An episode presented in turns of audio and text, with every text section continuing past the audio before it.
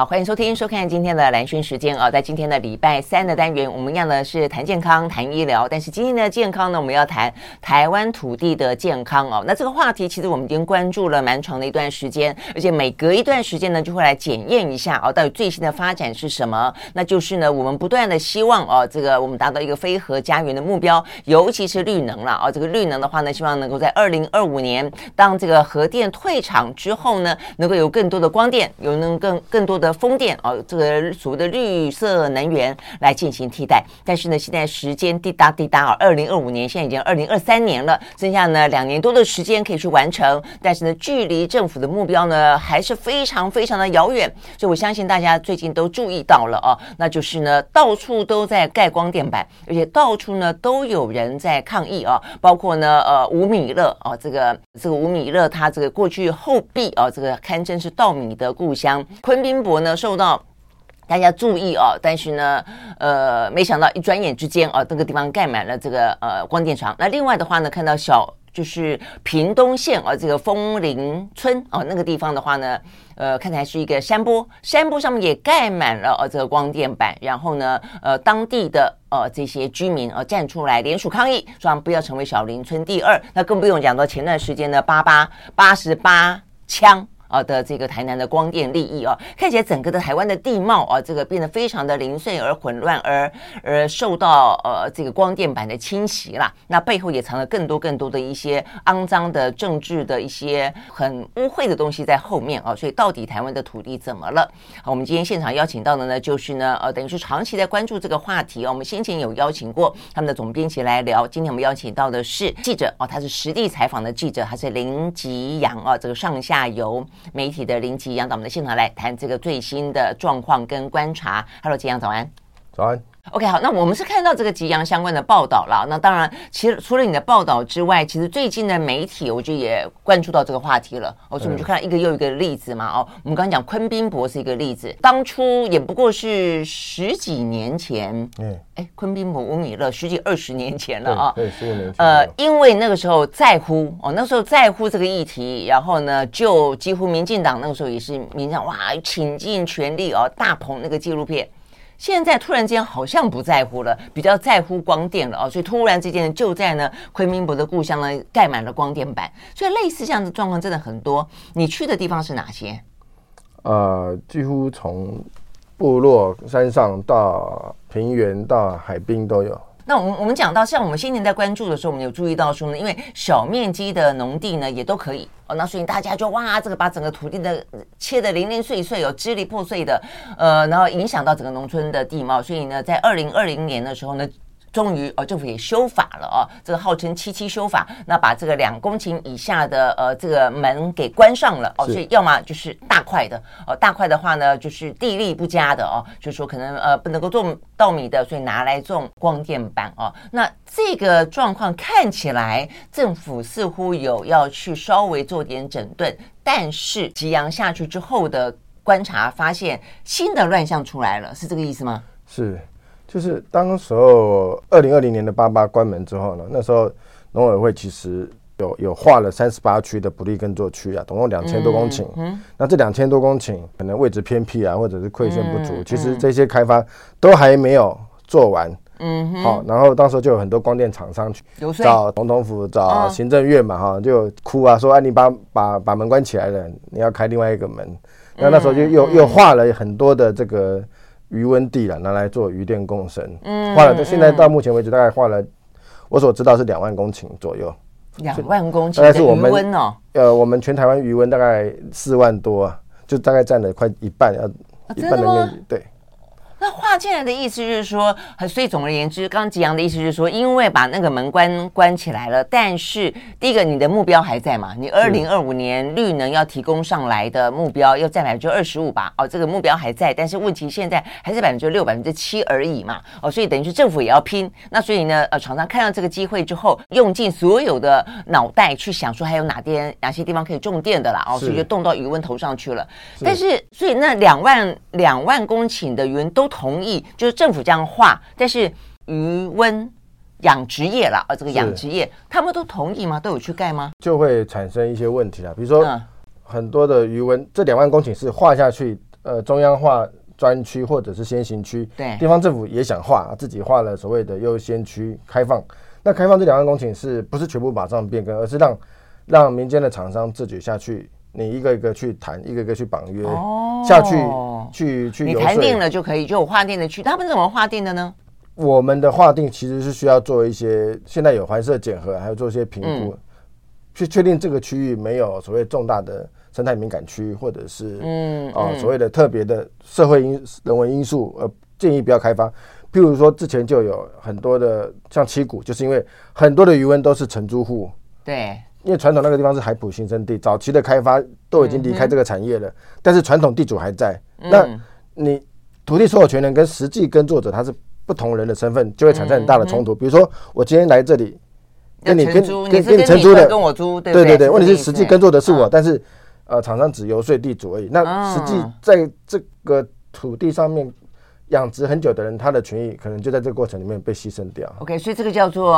检核的过程叫做环设检核。OK，哎，如果你要厂方要进来做的，或者是政府要开发的时候，你应该要先做这个动作。所以你意思说这种的话就会避开，还是说这种东西是目前困扰最多的？避开最主要的部分，它避开，或者是说有有有有一部分就是等于说是一个是可容许，但是要注意的，然后对。有最后一个就是是是开放的，没有问题，Okay. 没有太大的争议。好，所以要避开的一个就是有争议的，就是社会人文因素。就你刚刚讲的，可能是这个现在叫环设检核。环设检核，那另外一个叫做生态敏感区。对，会有。那什么是生态敏感区？就是说，可能这里有一些啊、呃，它是生态热点。那七股那边有黑面琵鹭，临近黑面琵鹭不算生态敏感区吗？呃，但是它的距距离会非常近。它距离怎么算？对啊，我们我们的像之前。有有一些土地的释出，它就是旁边，像我们现在最大的盐滩地，台电在七股的盐滩地，嗯、它旁边其实就是红区，就是、嗯、呃，我们过冬季北方的冬候鸟来渡冬的地方，就是、其实其实就是候鸟的餐盘。是啊，嗯，对，然后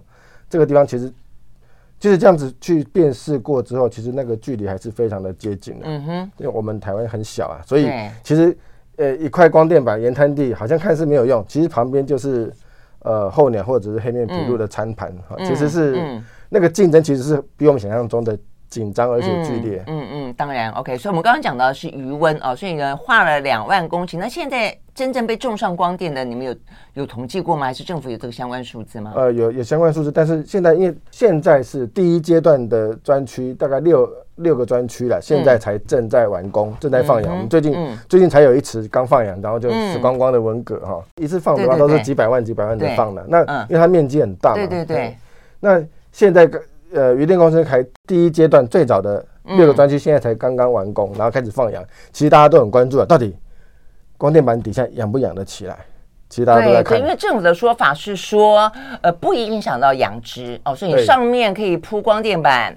底下又可以养这个鱼啊，养虾多好哦！所以是这本来是这个意思。那说要共生嘛，哦，但是一定要养得起来才能够卖电的哈。嗯，对，OK。但现在现在现在却出现了这个六百万颗哦文蛤呢暴毙哦，所以呢这个养殖业者呢欲哭无泪的状况。好，所以呢这只是一开始的鱼电共生，也是最近突然之间很夯的哦，因为农地呢引发了非常多的争议哦，所以就动脑筋动到了养殖。但是呢除了哦这个鱼温之外，最近还有好多起啊、哦、这个事。我们刚刚也讲了，不管是后壁的吴米勒的故乡，或者是说呢屏东的枫林乡的一些林地，嗯、或者是说呢这个吉阳他呃自己呃到到每个地方去看啊，其实呢都有更多像什么地瓜田啊等等，是都是出现了哦更多其他的问题。有些还是政府带头由上而下划定专区，而这个专区它怎么划的？是真的就适合去种光电，然后呢不会影响到任何我们的生态。人文以及环境吗？我们休息了，马上回来。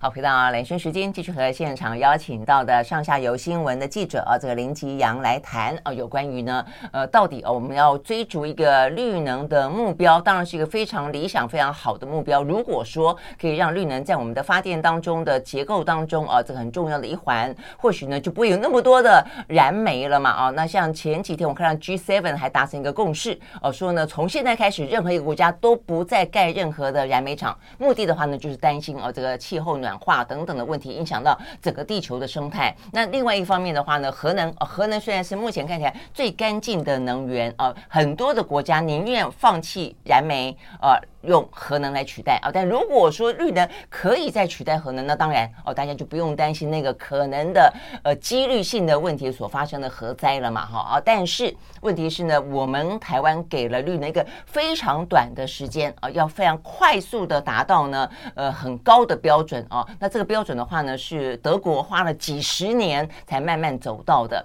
我们却要在三年五年当中哦这个。大步哦，这小步迈大步哦，到底走不走得到哦？所以现在才会出现这么多的乱象哦。所以我们继续跟吉阳来聊。好，这鱼电共生大家正在看嘛？哈，你刚刚讲说是第一个阶段而已，所以我觉得大家共同来观察哦。因为像我朋友就有一个小孩，他在宜兰哦，他也他是念师大生物系的，他也去跟人家养了哦这个 鱼温去种。去养那个白虾啊，说他就说隔壁哦，隔壁的哦，这个阿贝他们都在说这件事情，都打算把自己的余温啊上去种光电啊，那看看种的怎么样了哦。好，那另外的话呢，就是回到这个农地啊，那农地我们刚刚讲到说两两公顷以下的，目前看起来。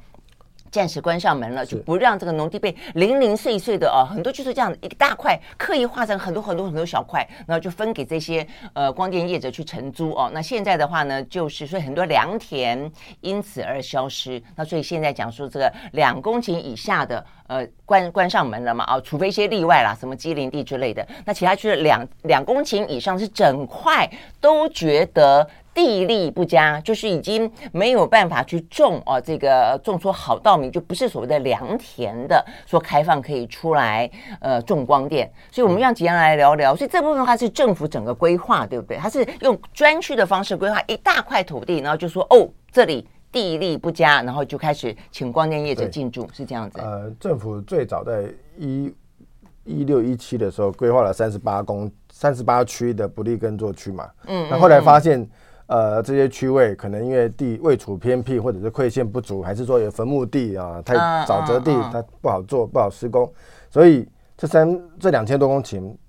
不利耕作区哈，现在现在大概只做了不到四四百公顷，好，四百公顷大概就是你说在二零二一六一七年画的这些部分，现在效果不好。对，然后现在所以政府又新推出一个呃低地利哈，低地利哈，就是比较低的土地。土地不够，对，不够肥沃，不够不好耕作的地方。你有种花种草就会知道了。我们家的花盆有些落没就换土，没有去翻，也是低地力，花都越开越小。是，然后那个芥辣就不种，就就不长，不 不结果子了。是，啊啊！现在低地力的地区，现在在在啊云林麦寮乡跟彰化大城乡都有都有画社，嗯、但是地方上是很很很很多的反对意见啊，嗯、因为这个目前为止还有。还有人居住，还有耕作。那一旦这个区域位开放，让厂商进来做的话，可能大家的生活都不想被光电板包围啊。嗯哼，嗯哼，OK，好。那所以我觉得我们就要探讨一下什么所谓的低地利，就是呃地力不好，这个怎么去定义？因为我看你在报道的呃一些你去探访的，比方说现在种地瓜，你说比起种稻米。可能种地瓜需要的肥，就是土地的肥沃度可能比较不一样一点点。但好歹他也种得出地瓜啊，那对他来讲，这个地瓜也是他们家的呃谋生之之道，不是吗？然后我看好像是你报道还是其他媒体也报道，有那个屏东访寮的艾文，那那个地方是在种芒果的，那你也种得出芒果啊？那他们也说这个地方低地利，那农民也出来抗议，那我们家就在卖。卖艾文的，艾文的其实销售状况很不错啊，那它就不算是你认为的呃农业吗？所以这个到底怎么定义啊？呃，其实这个也是我们在在追问的啦，就是说低地力这个名词其实是没有没有定义的，没有没有定义，真的没有定义啊。你有去问过农？这是农委会吗？农委会划设的，但是 OK 这个东西目前为止，呃，它的法源不不明了啊。那我们只能说了，就是说传统上面对土地的肥沃度的标准是用水田，好水稻田。对嘛，就是说就是种稻种得出来就是良田。但是沿海地区它可能在灌溉的末端哈，它可能土地比较沙质成分比较大哈，它可能会种一些我们讲的杂粮、小麦啊，或者是玉米啊哈，或者是像地瓜、地瓜、花生啊、花生哈，嗯，西瓜也是啊。对对对，那这些这些土地它有它不一样的呃。我们讲说适地适种啊，不一样的土地会有不一样的适的适种方式。但是我们现在农委会或者是呃跟能源局这样子画了这么大片，一次画一千公顷、三百公顷这么大片的呃的的的土地，其实还是为了去去解决、去满足整个土地呃就是能源转型过程里面光电要达到光电目目标，土地释出不足的问题。那我们会很担心啊，这个过程会不会？啊、呃，射箭再先射箭再画靶，是为为了要达成目标而他就开始用用、嗯、用这种，我觉得是有一点越来越争议性的方式去释出农地。嗯，因为放眼所及，因为靠近城市的地方，现在大家都发现哦，在在在平原区或者是稠密区，大家会反弹嘛。那嗯，一来如果把这一些释出土地的农地部分，区位往海边往这些更弱势的乡镇去推的时候，嗯、我觉得其实呃不只是一个呃。呃，农农地的问题啊，甚至其实是一个整个社会成。加加加大这个城乡不均的问题。嗯嗯嗯，OK，所以吉阳呢到了彰化哦，很多呢地瓜农那个地方哦去了解状况。我看来我有点点觉得有点奇怪，那个村长他的地保留下来了，对，他保住了，因为他先去做了一些，他可能听到风声了，先去做了一些登记啦啊，这个把先前承租没有给的钱通通缴清了以后呢，他保住那一块地，他的村民很多没有，为什么？这个村长为什么没有告诉村民这个消？消息呢？为什么？所以我们休息再回来谈哦。这个呃，彰化这个地瓜农他们的处境是如何？马上回来。I like 103, I like radio。好，回到蓝轩时间，继续和现场邀请到了上下游的呃新闻的记者啊，这个林吉阳来谈目前呢，到底这个光电的乱象啊，在我们的呃绿能的目标的呃仅仅。嗯，吹破之下哦，到底呢？呃，出现了什什么样的一个状况了？我说我们刚刚讲彰化，所以彰化这个是地瓜农，是嗯，那他们的地是怎么样？呃，都是比较沿海地区的沙质土地嘛，哈、嗯，嗯、那政府就片面的，嗯哼，把它划定为低地利地区，想要开放光电厂厂商进来，嗯啊，开发光电，他们都不会做一点什么。呃，听 你不要讲听证会那么严肃啦，就是沟通大会、说明会都不用吗？哎、欸，我我觉得这个也是我们目前在在追索的，就是追追问的，到底画设的标准是什么？那个程序是什么？嗯、有没有专家进来为这个低地利的画社背书？你不能你今天觉得说这边画社就画，我觉得这种方式其实是。违背很多正常程序，很粗鲁就是了，对不对？那所以，但是好，就算他他自己说我我的农委会里面有专家，好了，假设这样说，那他要，然后他就这样，他也没有跟村民先说，哎，我们要 我们要这样做喽。然后假设辅导转业要不要，或者说他到底要不要有一些另行的安排，都不用吗？都没有吗？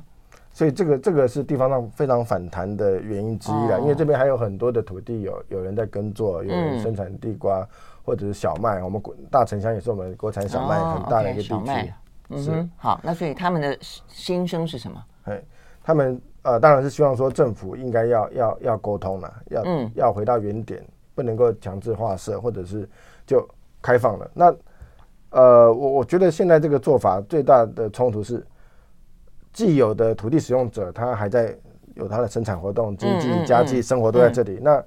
厂商进来可能就是直接针对地主，那地主有的人如果不在这里生活的话，他可能他对这个产业，他也也是把土地承租出去的，他可能就会动摇。嗯，那没有在这边生活或者是没有在这边耕作的人，他可他可能会很很乐于把土地用高租金的方式租给光电业者。可是对留下来的人来讲，对这个地方的发展来讲，呃，真的是公平的吗？其实是啊，很很矛盾的啦。其实。那你刚刚这样讲，不是跟你刚才在形容七股那边的状况一样吗？就是说有所谓的呃地主跟承租者是不一样的嘛？啊、呃，就是说我今天地主，因为他们好像是你说每一公顷四十万去承租，是。那事实上，如果我是承租的，我给你承租土地的话，我是每一公顷给你看到的资料是给你六万，四万到六万。对，那所以就地主来说的话，哇塞，我从光电业者那边拿到四十万，我从兰萱那里才拿到这个六万。所以，所以，所以这一种竞争，这种呃土竞租，我们讲竞租啊，对对？其实对农产业的生产者来讲是非常非常不利的。就是嘛，因为因为我我能够提供的租金是跟你的这不完全不在同一个水平上面竞争，对啊，就好就毫无竞争的的招架之力。但会不会就是因为这样的可能，所以搞不好光电业者是有跟地主告知，所以地主知道，但地主呢就把决定把它给租出去了，所以他没有告诉承租的工呃耕作者，可不可能是这样子？呃，通常通常不不太可能。我觉得这种这种开发，其实在地方上都会。我们现在想的，我们现在讲一个比较更更深的问题，就是说。地方上很多这种土地中介或者是民代，其实都在做这种前科的工作。啊，那其实这些人才是，也许会他会更他会被被吸引，或者是他甚至去参与的这个，嗯哼，想要去影响整个地方的意见，就是说啊，那你们要生产的继续生产，我们我们有人就是我们还是有很多地主想要把土地租给光电业者，你们这是土地是私有的，你们不能来干涉其他人的作为，其实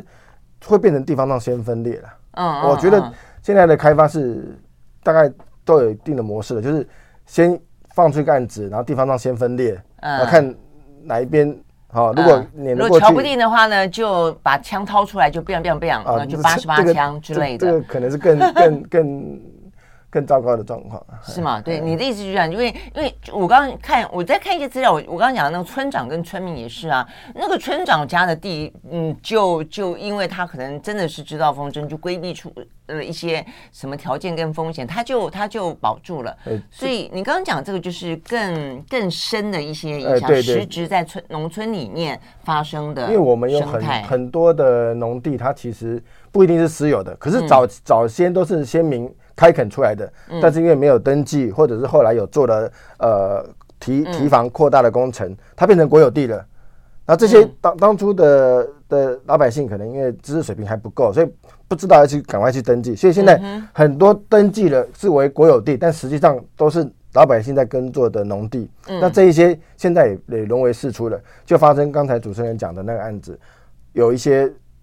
国有地，他莫名其妙就。已经标注给光电商了，但是上面在耕作的老百姓还、嗯、还憨憨的不知道说哦，原来自己耕作的芒果园已经已经被光电商租走了。OK OK 好，所以我们刚刚讲的有一个是呃彰化的地瓜农，有一个是芒果农。对，那是国有地，okay, 一个是国有地，一个是私有地。所以现在国有地，所以我们刚刚讲到的专区，现在政府正在大幅度的去开发释出所谓的低地利的专区，就是有民用的，也有国有地。是这个意思。呃，是国有地的部分包还当然还包括了台糖土地了，就是台糖的造林地。因为大概在二十年前，我们台湾大概有，因为那时候加入 WTO，所以希望有一些台糖地暂时先休耕，或者是先先停止种甘蔗啊，种甘蔗。对，所以那时候大概台糖地大概就种植了一万公顷左右，在平平地上面造林。我们现在看到很多平原，从中南部一直到屏东。很多的平地造林，大片的森林，嗯嗯、其实都是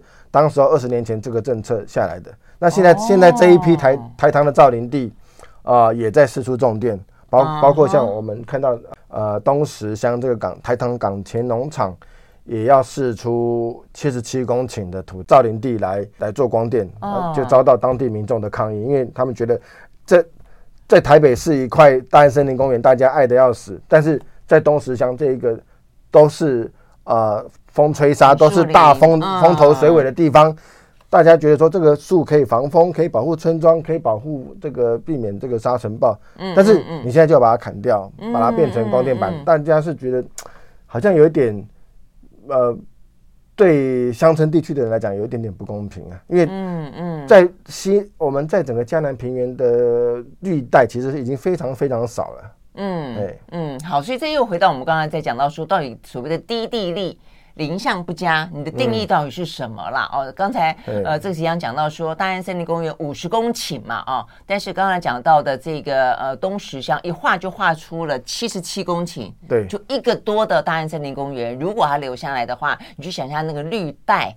你对于你光是看了也开心，更不愿讲说它可能对于一些鸟类啦、动物的栖息啦，可能对于一些空气品质的净化啦，都是很有帮助的嘛，对不对？好，而且呢，如果你把时间拉长一点啊，这个照吉阳这样讲，看我们现在会说啊，你从这个中部往江南平原走，现在看到平地的林相哦，原来呢都是在呃二三十年前我们加入 WTO 之后，台糖释出土地，先前都是农田，现在被变林。地。搞不好过了二三十年之后呢，你行经江南平原，你会告诉你的孩子说啊，你现在看到这一派这片光电板哦，光秃秃的，先前呢都是呃平地的林地，曾经对不对？曾经啊让这个台湾宝岛美丽过。我们休息再回来。I like 103, I like radio 好，回到兰萱时间，继续和现场邀请到的上下游新闻的记者林吉洋，我们来聊呢。目前呢，台湾的光电乱象啊，所以我们刚刚讲到很多，当第一个政府啊，政府呢到底凭哪些条件去专业而去划定专区？这个专区的标准是什么？那有些定义，这个定义所谓的低地力，所谓的林相不佳，到底真正的哦，这个呃，对专家学者来说也是看的哦，这个有点不飒飒，觉得你这个有点像空白授权一样，太太广泛、太笼统了哦，可不可以再具体一点？好，但是。反过来说，我们也必须很负责任任的讲哦。事实上呢，除了光电业者非常的积极的在地方奔走去游说之外，其实刚才吉阳已经讲到了很多的地方的民意代表，呃，也都是站在这个中间哦、看到了一些机会，然后呢，不断的去促成。那有些呢，地主哦、也非常的，因为他自己可能也不想种了，然后他也下下一代哈也没有打算要接班。呃，对他来说，四十万跟六万，你可以发现每一公顷的平均价格这个差太多了，你可能不用想就会做选择，所以其实很多人是愿意啊去种电的，甚至不符合政府所谓的低地利，不符合所谓的零下不佳，还会想办法去挤进去说我要我要啊。刚刚吉阳说了一个，我觉得还蛮夸张的，就是怎么样想尽办法说他可以去种电。呃，因为我们现在的法规的话，其实不需要政府划设专区啊，不需要不利耕作，嗯，因为。我们现在的法规，光是呃设施，你只要以温室为名义，嗯哼，盖一个简单的温室，你上面就可以盖光电板。所以这是在我们所谓的专区之外的，就你根本不要条件，你就是有温室就可以。就是现在厂商都用农电共生这个名义，农电共生到到地方上去招招招。哦，那就先前养菇的那个嘛。对对对，但是呃四五年前那时候非常出现非常非常多的假菇社啊，对对对，大概废了一百多张。一百多场的执照，哎，嗯，那个，但是现在感觉起来，最近我们在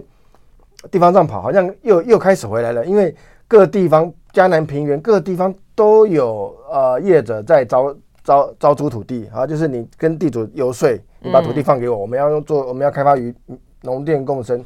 实际上在农农地上面直接插光电板这一种真正的定义上面的农电共生。农委会是还没有开放的，因为他知道之前假菇社的事件太多太严重了，嗯，观感不佳，嗯，他不敢贸然开放。但是我们现有的法规做温室设施，其实或者是做什么大棚盖什么，嗯，棚架，其实就上面就还是可以搭搭光电板。我不太懂哈，就是说，呃，有棚架。意思就是它不会直接种在地上，所以代表说还是有一些农作物在上面，所以可以盖光电板。它的概念是这样子吗？呃，就是比如说温盖温室啊，用温室为名义盖上去。但是事实上，很多的温室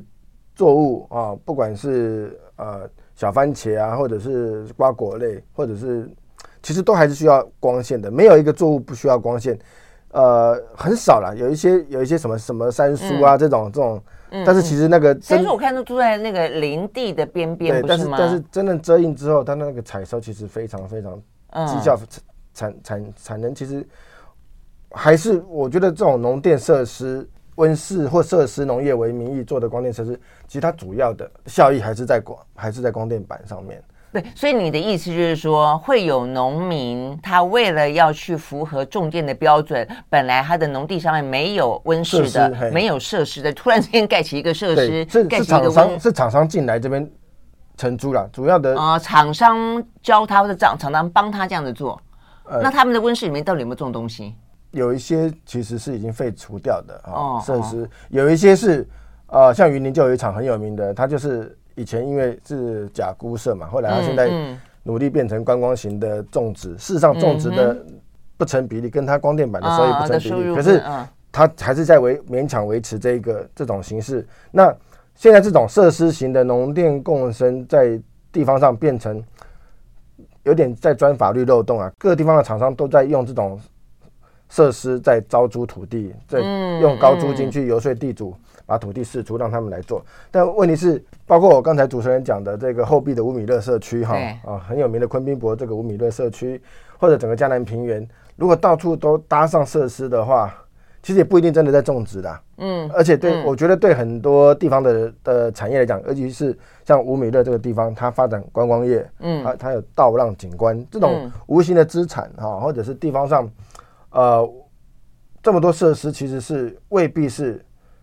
真正我们需要的，甚至有可能会变成另外一种形式，形式上面取巧的方式。去去掩盖，对，理解我，我觉得事实上，我当然这部分我为什么要特别问吉安？就那在地人怎么看呢？就是说有些事情啊，就像是我们总会说啊，这个花东好山好水，呃，应该要尽可能避免开发。但是呢，当地人有些就是觉得说，那你来我这边住住看，我们总要我们一定的经济发展，我们总希望有一定的现代化。所以我的意思说，它要有一个均衡点啊。所以你刚刚这样讲，就是说，当我们觉得说所有的呃平地农农地林相都变成了光电板，我们觉得不好看，这是一件事情。但是真正的就是说，它的破坏程度对于呃当地人他的呃经济来源、生计来源，还有更更多的哦，这个因为住在这块土地上面的不止人嘛，哦，动物啊、呃、林相哦这些生物，我觉得这种东西我就说要更精准，对不对？还，还有一种，但是还有一个问题，嗯、就是说，嗯，也许土地是私有的。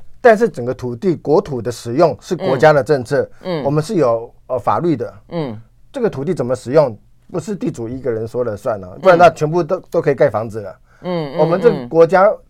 我们土地持有者他是有法律义务的，农地要维持农用，这个是法律赋予的义务，不是个人我可以自由选择的，这个也是关系到整个我们我们土地的。使用上面，农业部门其实现在有一些青农慢慢回流了，对，他们用机械化的耕作或者是专业化的耕作，嗯，他们有越来越，他们也需要土地，他们是更精致的工作，对，未必用太多的机械。像像我我我有报道里面有提到，这样这样的年轻的青农，他回去承租一个大概十几公顷到二十公顷左右的土地，他的收入不会比你去科技工厂上班还差，嗯，哦，但是他愿意投资设备机械，但是嗯，这个时候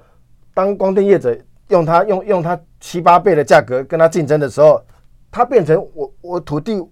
我从开始倒退了，变成从十甲变成九甲半，变成八甲，变成五甲，变成三甲，那它就要退场了。嗯，那规模不足以不足以支撑它。嗯，我的意思就是说，为什么我们要维持农地，就是希望这个产业继续生产我们安心可以食用的粮食。哦，那我们也不需要依赖国外这么多。但是，一旦这种不公平光呃光电业跟真正的小农开始自竞争的时候，在租金上面，其实到最后会把这种我们真正专业农夫，我们鼓励这些回来回乡的青农，把他们逼出这个市场。是是是，我就说政府的政策充满矛盾啦哦，就是说先前当吴米乐哦这个纪录片受到大家欢迎的时候，呃这个。我们的政府非常珍惜哦，像昆宾博这样的愿意去继续种地的人。当这个苗栗的大埔农地事件抗争发生的时候，哇，寸寸土地都是良田，都不不容哦这个退让。当这个那么多的青农小农呢，呃，对政府来说是选票的时候，是更多年轻人呃支持你的原因的时候，哇，那个多么的在乎小农的珍贵。但现在呢，为了你要达到的绿能目标，过去你的政策，过去你的文青式的。语言通通不见了，是这个样子吗？我们休息了再回来。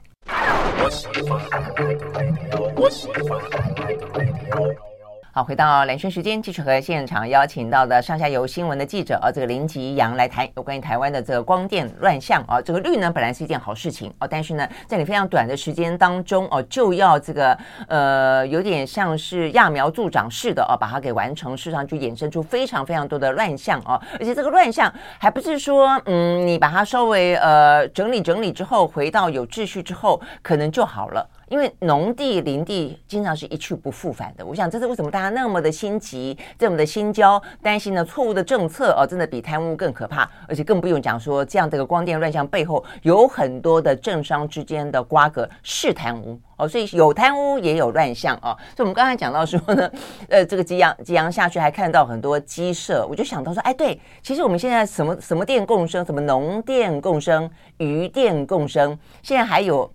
不能叫机电工程，就是说呢，因为本来就是说，呃，为什么我们的鸡会有鸡瘟啊？因为我们的鸡舍很多都没有屋顶哦，说要通风没有屋顶，但是呢，因此而很容易哦有禽流感。那所以呢，就说鸡舍要加盖屋顶。那后来我还见农委会有说啊，这样子很好，一 gam 两个双赢，就是说又可以呢防止禽流感，又可以种电。哎，那为什么现在很多鸡舍改成有屋顶了，可以种电了？为什么禽流感去年底今年还是那么猖獗？我们的蛋还是没有啊？所以这个实在是很多事情都很奇怪哦。好，那所以。不论如何啊，所以呢，吉洋你们这样子做了一个呃，这个那么长期的访问之后，你有没有什么一些你们的看法跟建议，针对各个方面能够做的改善？好，呃，我首先我觉得说社会大众有很大的责任啊，就是说，因为我们过去，包括我也我我我我们每个人很多人像我一样都是支持能源转型，当然能源不要烧煤，不要用核能，因为我们没有能力处理核废料，这个很好，可是。在我做这三年的报道之后，我们觉得发现说，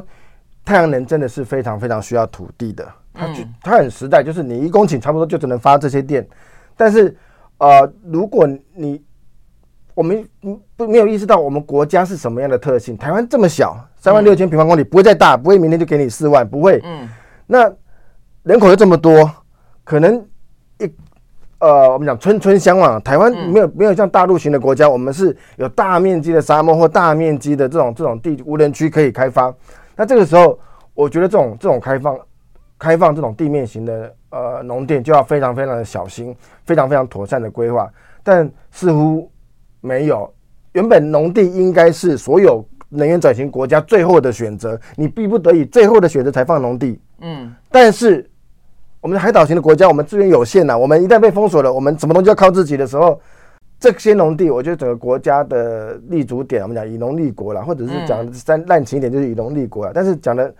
呃保守一点，就是说这个土地是我们每天都要。你要这样讲，确实啊，尤其是很多呃担心要兵战的国家，其实粮食的自给自足跟能源的自给自足都非常重要。对，那、嗯、那这个时候我。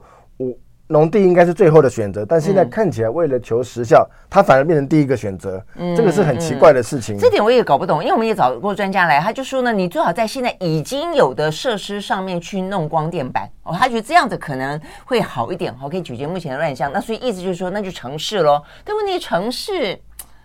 为什么？你们有去问过这个问题吗？呃、第一个是法规上面，因为我们的屋顶违建太腐烂了啊，那政府没有办法解决，他不让你盖，他也不让他也没有能力拆。就是那放在那边就不管，哦、但实际上另外一个原因呢，就是老百姓没有动机。嗯，因为我盖光电板，我卖给台电五块钱，我我自己跟台电买回来可能两块多。嗯哼，那大部分的人那可以赚三块啊。对，但是问题是 我的屋顶面积小啊，那个东西你你太零碎，你你找一个地主，找一找一大块地主几公顷的地主，跟找一一个家户二十三二三十平屋顶的时间。对开发商来讲，它时间是一样的。因为在都市里面的房子，你说像我们有栋房子，房子是几平，地是几平哦，那个那个其实对。那还有，但是我觉得促使大家会有产生这个意愿的哈，自己发电尽自己公民责任的能源转型的公民责任是应该是每个人都参与的。我觉得还是要回到电价成本啊。我们当我们要要一个这么低电价的环境的时候，我们全世界数一数二前几名的。已开发国家里面前几名的这种低电价的时候，这个产产这个电电的成本没有办法真实的反映环境跟社会的负担呐。所以，如果今天我们像德国一样，我们一个月账单电费是一两万的话，你看每个人会不会把马上把屋顶盖光电板？嗯、我不要买台电的电了，我赶快自己发电。嗯嗯，因为就投就投资那三五十万而已嘛。嗯、如果我每个月账单是是像德国德国的欧洲的电价的话，我可能明天就开始想办法把屋顶变成光电板了，嗯，就赚这个就好了。对对，但我觉得我们政府没有，因为我觉得现在是一个多多方的一个困局了。我们又要低电价，嗯，我们又要能源转型。是啊，这个问题我们谈了很久了，只是大家似乎也就是被容易被政治人物很华美的口号给给欺骗，不是吗？听起来你似乎过去也是要非核，是要这个。对，但是我我觉得。我们要让能源的成本真实的让每个人来负担，每个人来参与。嗯，如果我们每个人都不参与，然后整个政府继续糊弄大家的话，那到最后这个成本还是回到比较弱势的乡村、农村，啊、呃，生态湿地这些海边这种这种比较生态脆弱的地方去负担。其实到最后，我觉得是那个代价是更多的，只是我们没有这个成本被被隐形了。嗯嗯嗯。OK，所以对对政府来说，他可能也得要说实话。对不对？很多的标准给要得要更透明。对，我觉得现在是一种讨好每个人的结果，就是